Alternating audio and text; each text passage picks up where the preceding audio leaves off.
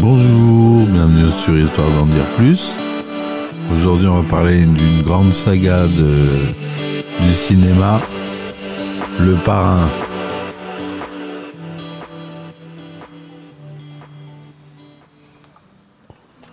Donc, Le Parrain de Francis Ford Coppola, que tout le monde connaît, avec la célèbre musique. euh, Tan,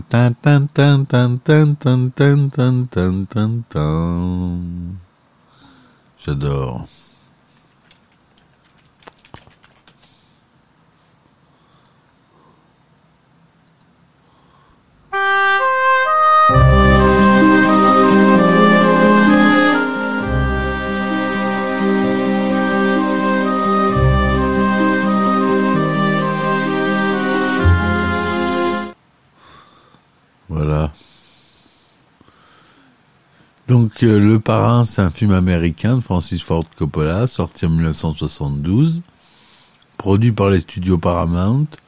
Le film est une adaptation du roman du même nom de Mario Puzo. L'histoire se déroule entre 1945 et 1955 et est centrée sur la famille Corleone, l'une des plus grandes familles de la mafia américaine.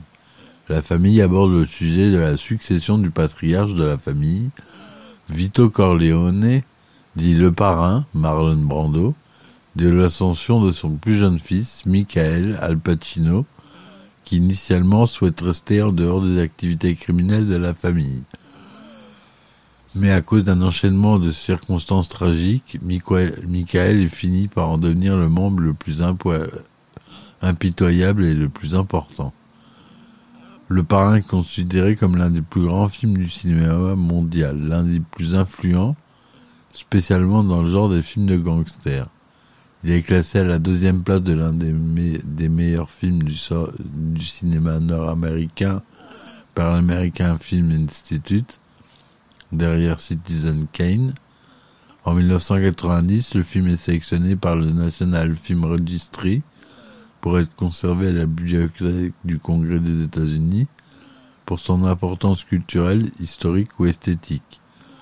Francis Ford Coppola réalisa deux suites à ce film, Le Parrain deuxième partie en 1974 et Le Parrain troisième partie en 1990.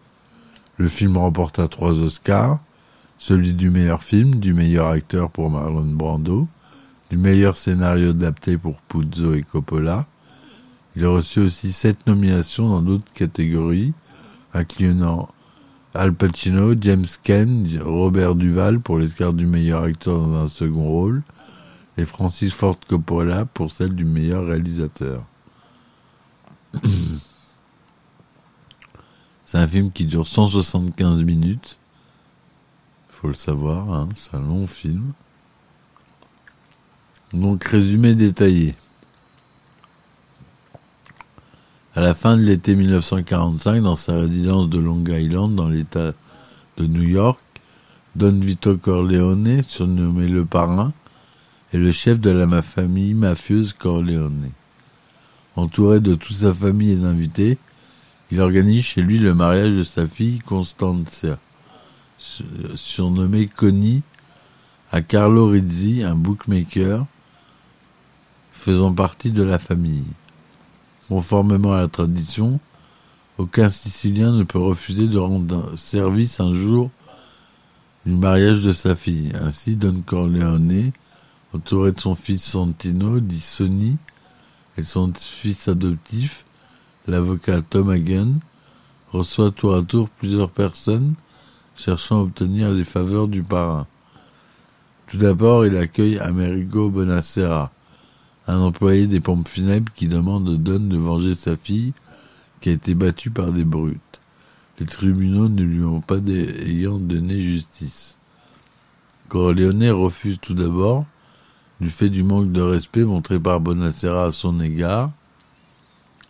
Il refuse aussi l'argent que Bonacera lui propose, car Corleone cherche à le vassaliser par une dette. Quand Bonacera fait finalement allégeance au parrain, après que celui-ci ait fait remarquer son manque de respect, le Don accepte de rendre service à Bonacera comme un cadeau, non sans lui rappeler qu'il pourra peut-être lui demander un service en retour. Bonacera parti, le Don confie l'affaire à l'un de ses lieutenants, Clemenza, qui la fera exécuter par son sous-fifre Poligato. Ensuite, il rejoint Johnny Fontané, le filleul de Don Corleone, et crooner sur le déclin, qui vient de voir son parrain pour profiter de son influence afin de faire carrière dans le cinéma Hollywood. Alors qu'il cherche à obtenir un rôle dans un film pour lequel il serait parfait, le producteur du film, Jack Waltz, refuse en, en raison de désaccords et du comportement déplacé de Fontané envers une actrice débutante que Waltz désirait aussi. Le Don réprimandant Johnny pour sa géniardise, lui affirme que l'affaire sera réglée et qu'il va faire au producteur une offre qu'il ne pourra pas refuser.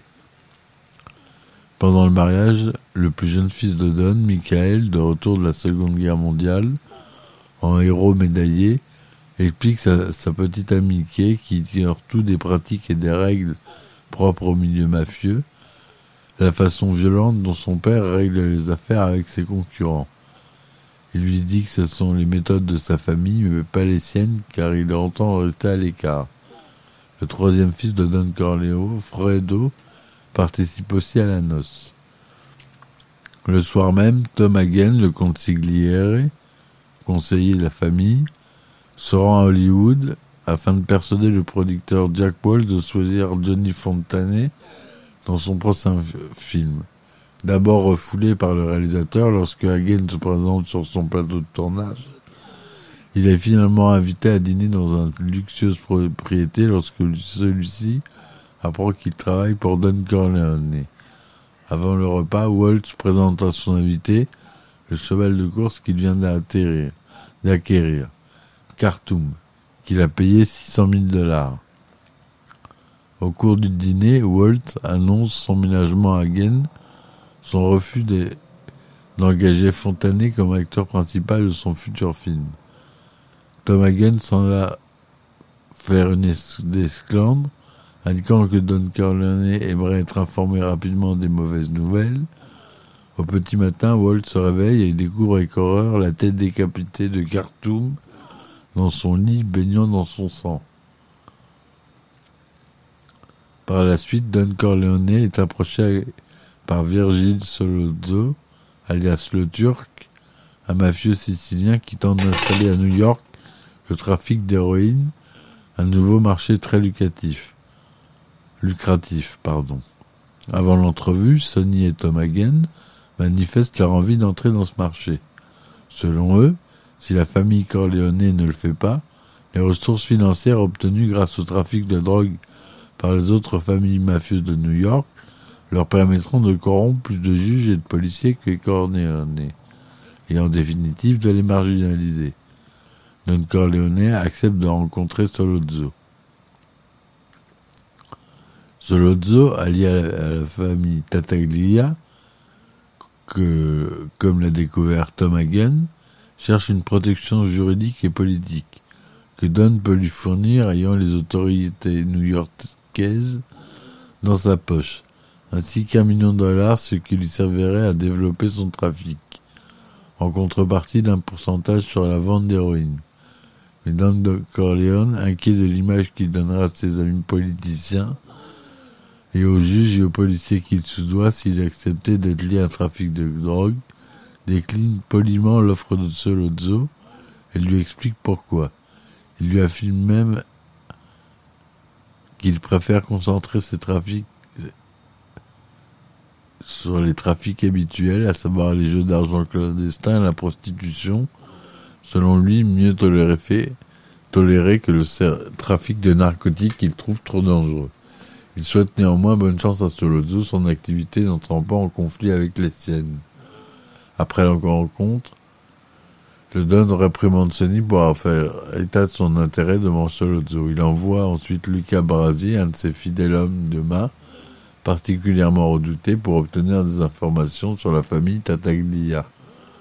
Brady, sur ordre du Don, fait croire qu'il est insatisfait, qu'il veut changer de famille, mais il finit assassiné par Solozzo et ses sbires dans un bar de Bruno Tataglia, le fils de Don Tataglia. Lors d'une sortie en ville à New York avec son fils Fredo, Don Corleone est victime d'une tentative d'assassinat orchestrée par Vigile Solozzo. Alors qu'il achète des oranges dans un petit magasin de rue, il est attaqué au revolver par deux hommes. Atteint de cinq balles, il survit miraculeusement, mais se trouve dans un état critique. Solozzo, qui pense que le Don est mort, fait enlever Tom Hagen pour que celui-ci transmette une nouvelle offre à Sonny. Cependant, ce dernier refuse de prendre en compte l'offre de Solozzo après la tentative d'assassinat de son père, décidant d'attendre des informations par, glanées par Luca Brasi. Mais lorsqu'un paquet contenant un poisson mort enroulé dans le gilet pare-balles de Brasi est livré au Corleone, Sonny comprend que ce dernier a échoué. Il reconnaît ce message traditionnellement utilisé par la mafia calabraise et signifiant que Luca Brasi dort avec les poissons. Sonny, désormais à la tête de la famille Corleone, en tant que fils se prépare alors à la guerre totale contre les quatre autres familles criminelles de la ville. Il ordonne ensuite l'un des caporegime, lieutenant de la famille Corleone, Pete Clemenza, de tuer Paoli Gatto, le garde du corps et chauffeur du Don blessé, convaincu que, c'est lui qui a trahi le Don. Michael Corleone, qui ne participe pas officiellement aux affaires de la famille, et qui donc mène une vie à part avec Kay à New York, découvre par hasard en lisant le journal que son père était victime d'une tentative de meurtre et qu'il est présumé mort. Après s'être informé au téléphone grâce à Sonny, Michael s'en rend immédiatement à l'hôpital où son père a été amené. Mais à peine arrivé, il ne trouve ni policier en faction, ni garde du corps auprès de son père. Celui-ci ont été arrêtés ou déplacés par la police. Michael comprend alors que son père est en danger. Avec l'aide d'une infirmière, il déplace le lit de son père vers une autre chambre. Le Don, très affaibli mais conscient, verse une lame quand Michael lui assure qu'il va veiller sur lui. Puis il enrôle un innocent boulanger italien, venu présenter ses respects à son père, pour simuler la présence de garde du corps devant l'hôpital en adaptant une posture menaçante. C'est alors qu'une voiture arrive, chargée d'hommes à l'allure inquiétante. La voiture s'arrête un instant puis repart. En voyant les deux hommes mettre la main à leur poche, comme s'ils s'apprêtaient à dégainer une arme. Peu de temps après, la police arrive sur les lieux avec à sa tête le, capitaine McCluskey. Ce dernier, accusé par Michael d'être corrompu par Solozzo, frappe Michael au visage, lui cassant la, mâchoire. Sur le point de se faire arrêter malgré son statut de héros de guerre et son casier judiciaire vierge, Michael est tiré d'affaire in extremis par l'arrivée de Tom Hagen, accompagné d'hommes de main du clan Corleone. Hagen se fait réinstaller ses hommes au chevet du Don, indique à McCuskey qu'il devra s'expliquer devant la justice en cas d'interférence. Comprenant qu'il ne peut rien faire, McCluskey abandonne la partie et repart avec ses hommes. La guerre à New York. Le lendemain matin, Clemenza, Tom Hagen et Michael Corleone découvre qu'une centaine de gardes surveillent la propriété de la famille Corleone à Long Island. Le collègue de Clemenza, Salvatore Salitesio, elle lui explique que le matin même à 4 heures, Sonny a fait tuer en guise de représailles Bruno Tataglia, le fils de Don Tataglia et principal allié de Solozzo. La guerre est alors totale.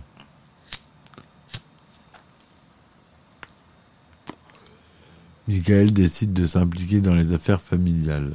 Se rendant compte que Solozzo ne s'arrêtera pas tant que son père ne sera pas mort, il se porte volontaire pour assassiner Solozzo et McCluskey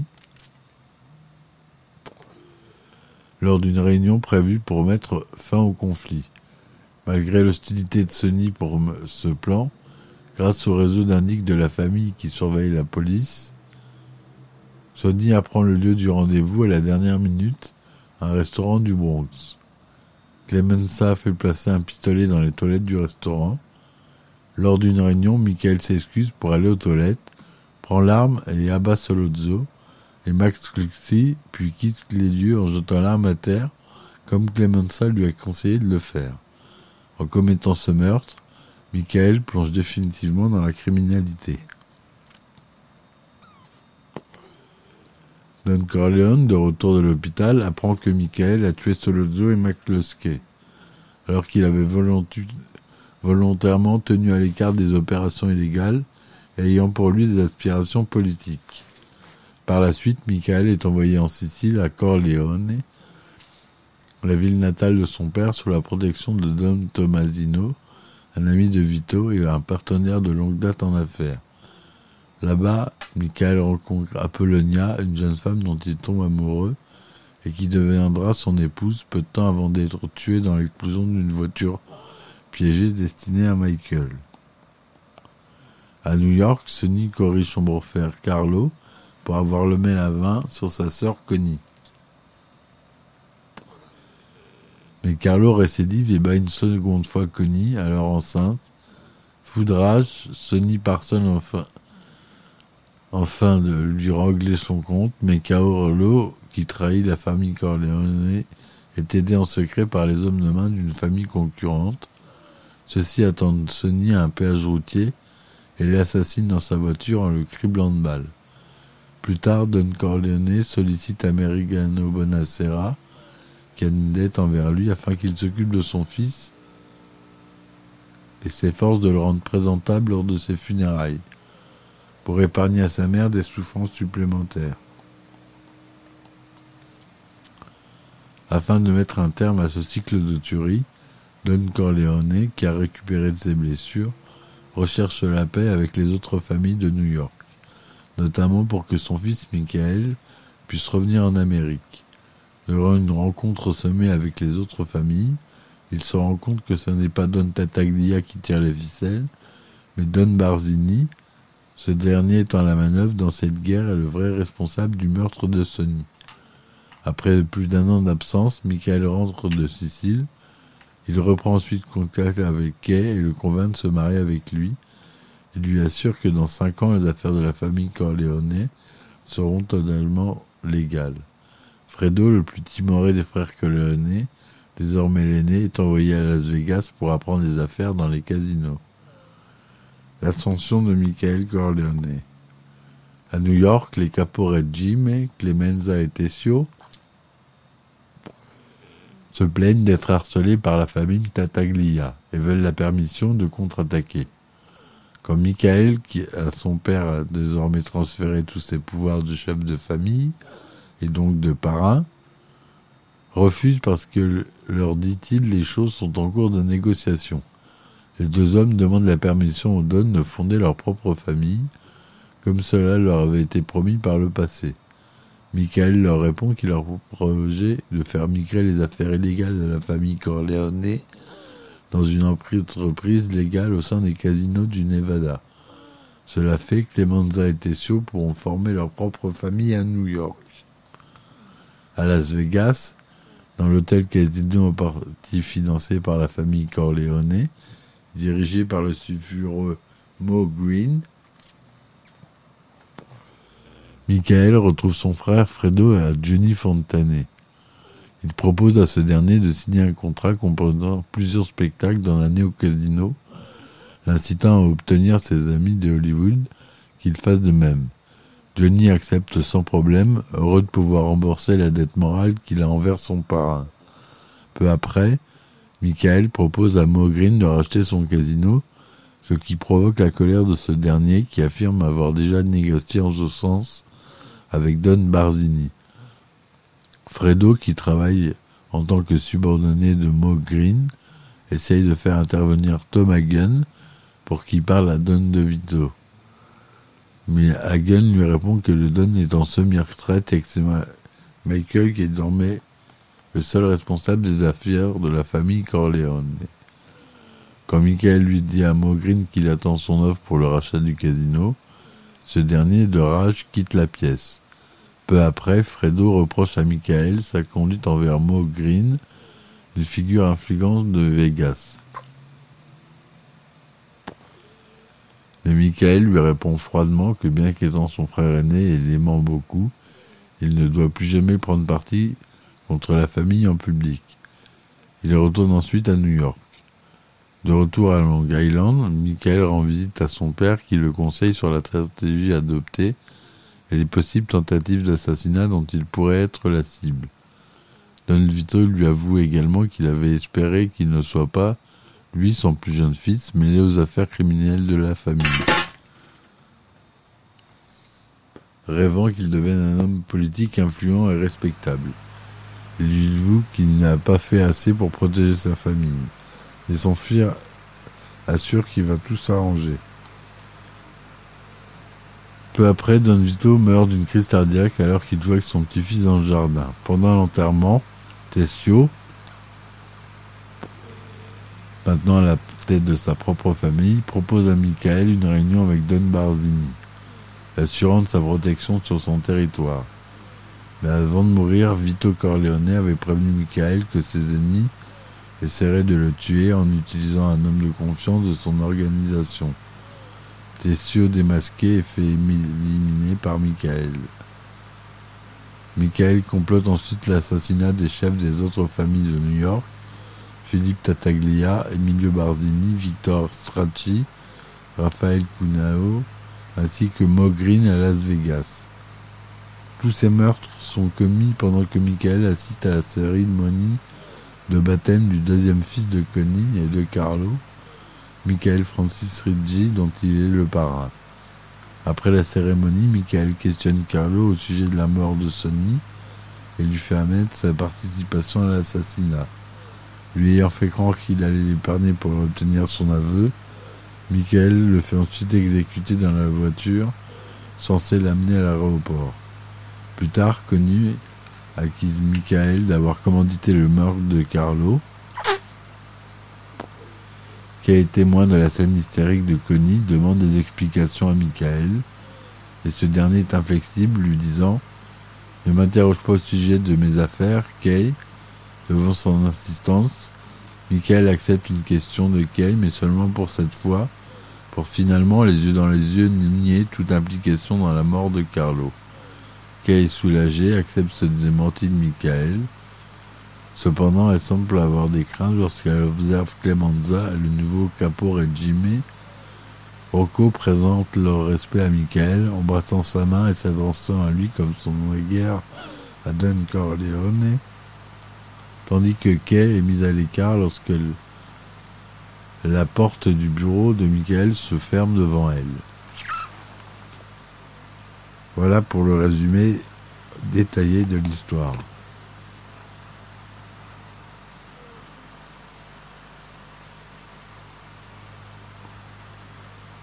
Donc le budget du film euh, produit par la Paramount Alfred Production est de 6 500 000 dollars.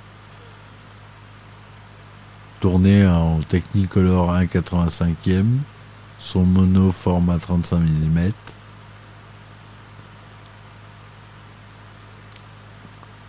Le scénario est de Mario Puzo, qui est d'après le roman éponyme, et, c'est Francis Ford Coppola. La musique est de Nino Rota et de Carmine Coppola pour la scène du mariage.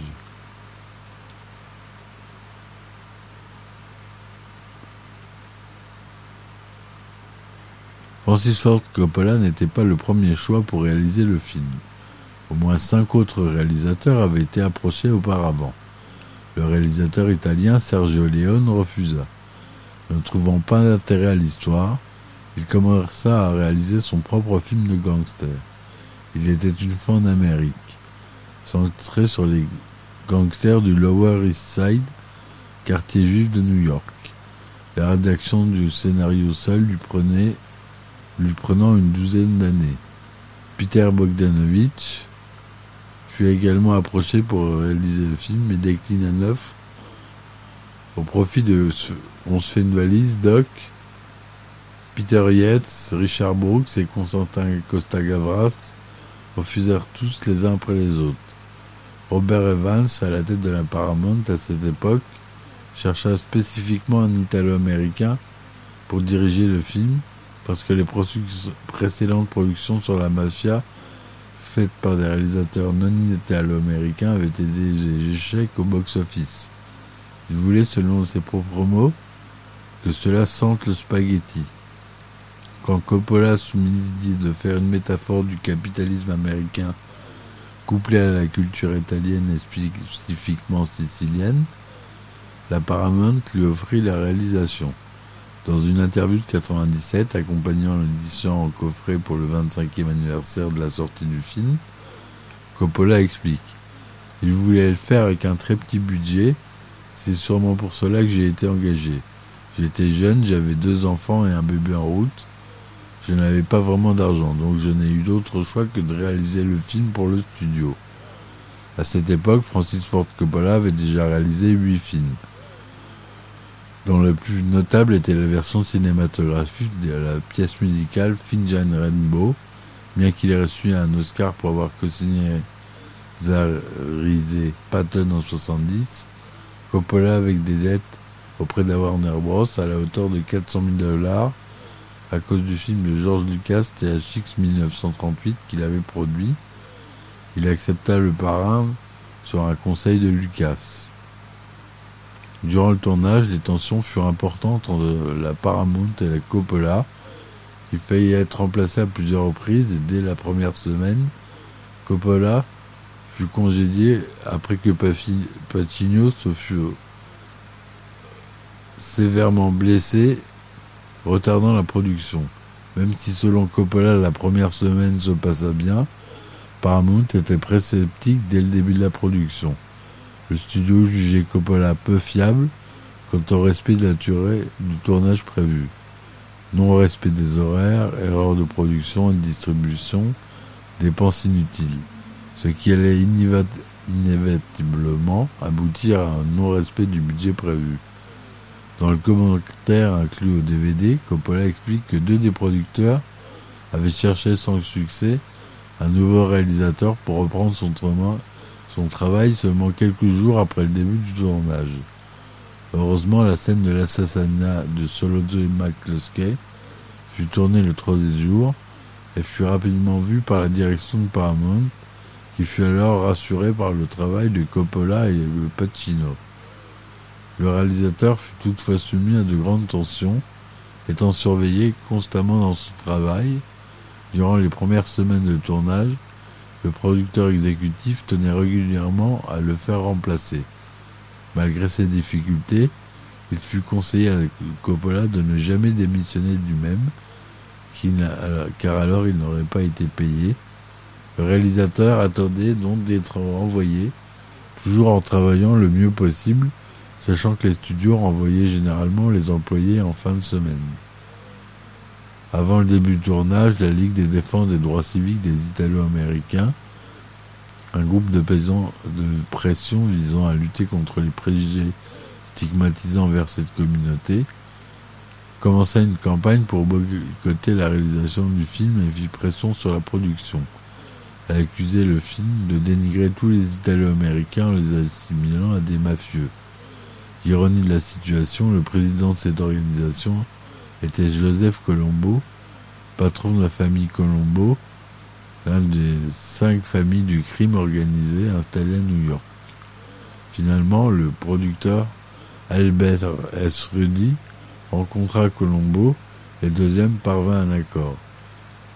Les expressions mafia et cosa nostra ne devaient pas apparaître dans le script ni être prononcées dans le film.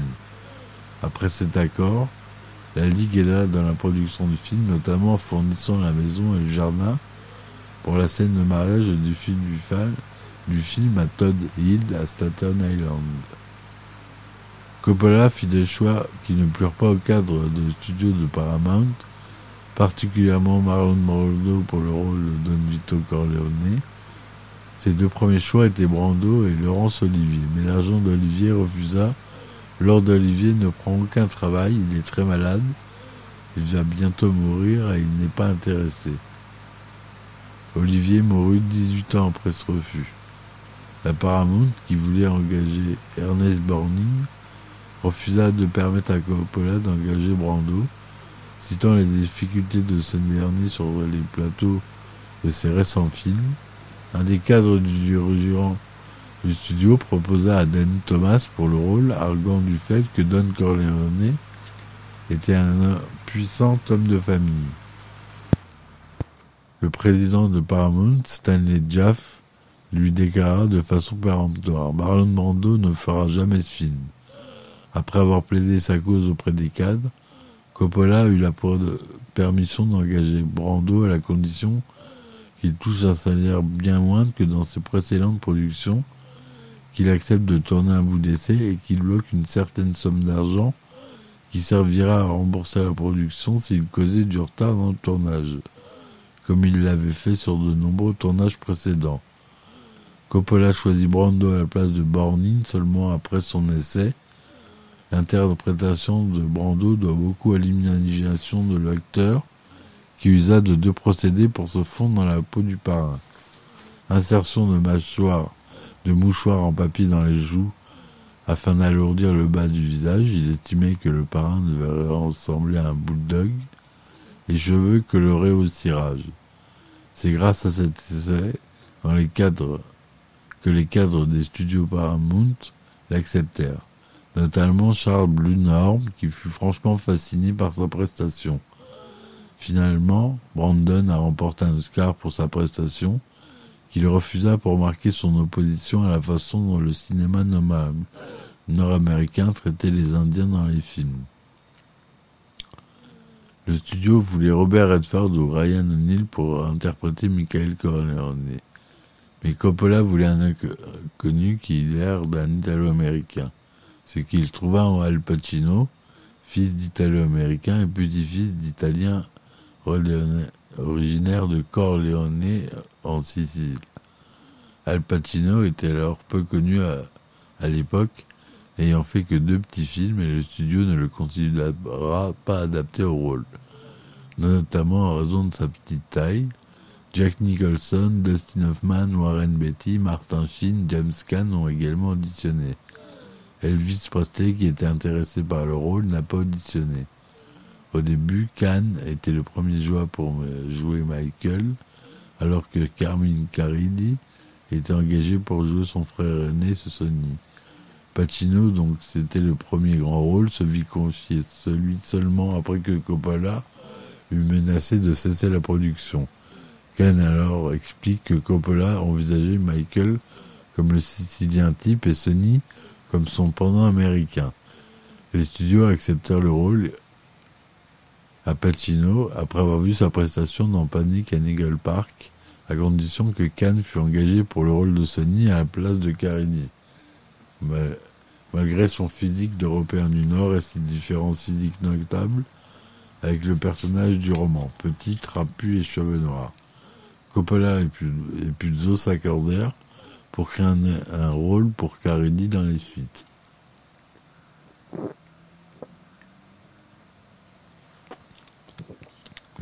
Excusez-moi. Avant que Robert Duval ne soit engagé, Paul Newman, Bruce Dern et Steve McQueen furent envisagés pour le rôle de Tom Hagen. Sylvester Stallone auditionna pour les rôles de Carlos Rizzi et Poligato, Anthony Perkins pour Sonny et Mia Farrow pour Kay. Albert S. proposa dans un premier temps le rôle de Mo Green à Peter Falk. D'abord très emballé, le lecteur changea finalement d'avis en découvrant dans le scénario qu'il s'agissait d'un personnage mineur. Hésitant à exprimer son refus au producteur, Falk lui fit une mauvaise blague en le rappelant quelques jours de retard en lui affirmant qu'il avait engagé un détective privé pour retrouver son personnage dans le script. William Neven et Mario Adorf ont été auditionnés pour le rôle qui revient en définitive à Alex Rocco. Al Pacino, James Kane et Jane Keaton ont reçu 35 000 dollars pour leur travail sur Le Parrain. Robert Duval a été payé 35 36 000 dollars pour huit semaines de tournage. Marlon Brando a finalement reçu 50 000 dollars de salaire pour six semaines plus 5% des recettes du film, soit un total de 1,5 million de dollars. Brando a par la suite vendu ses parts à Paramount pour 300 000 dollars. Le tournage se déroula entre le 29 mars 71 et le 6 août 71, en scène entre Patino et Keaton tournée durant l'automne.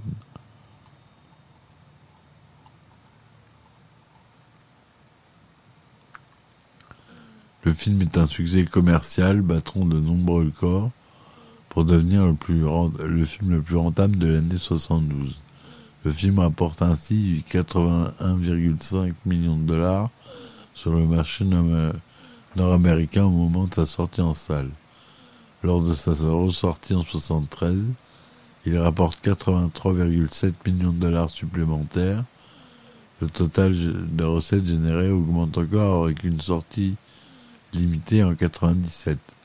Et pour l'année 72, le total s'élève à près de 135 millions de dollars. De ce fait que Parrain censé battre le précédent record de Autant n'emporte le vent, comme le film le plus rentable, il gardera cette page jusqu'en 1975, étant détrôné par les dents de la mer.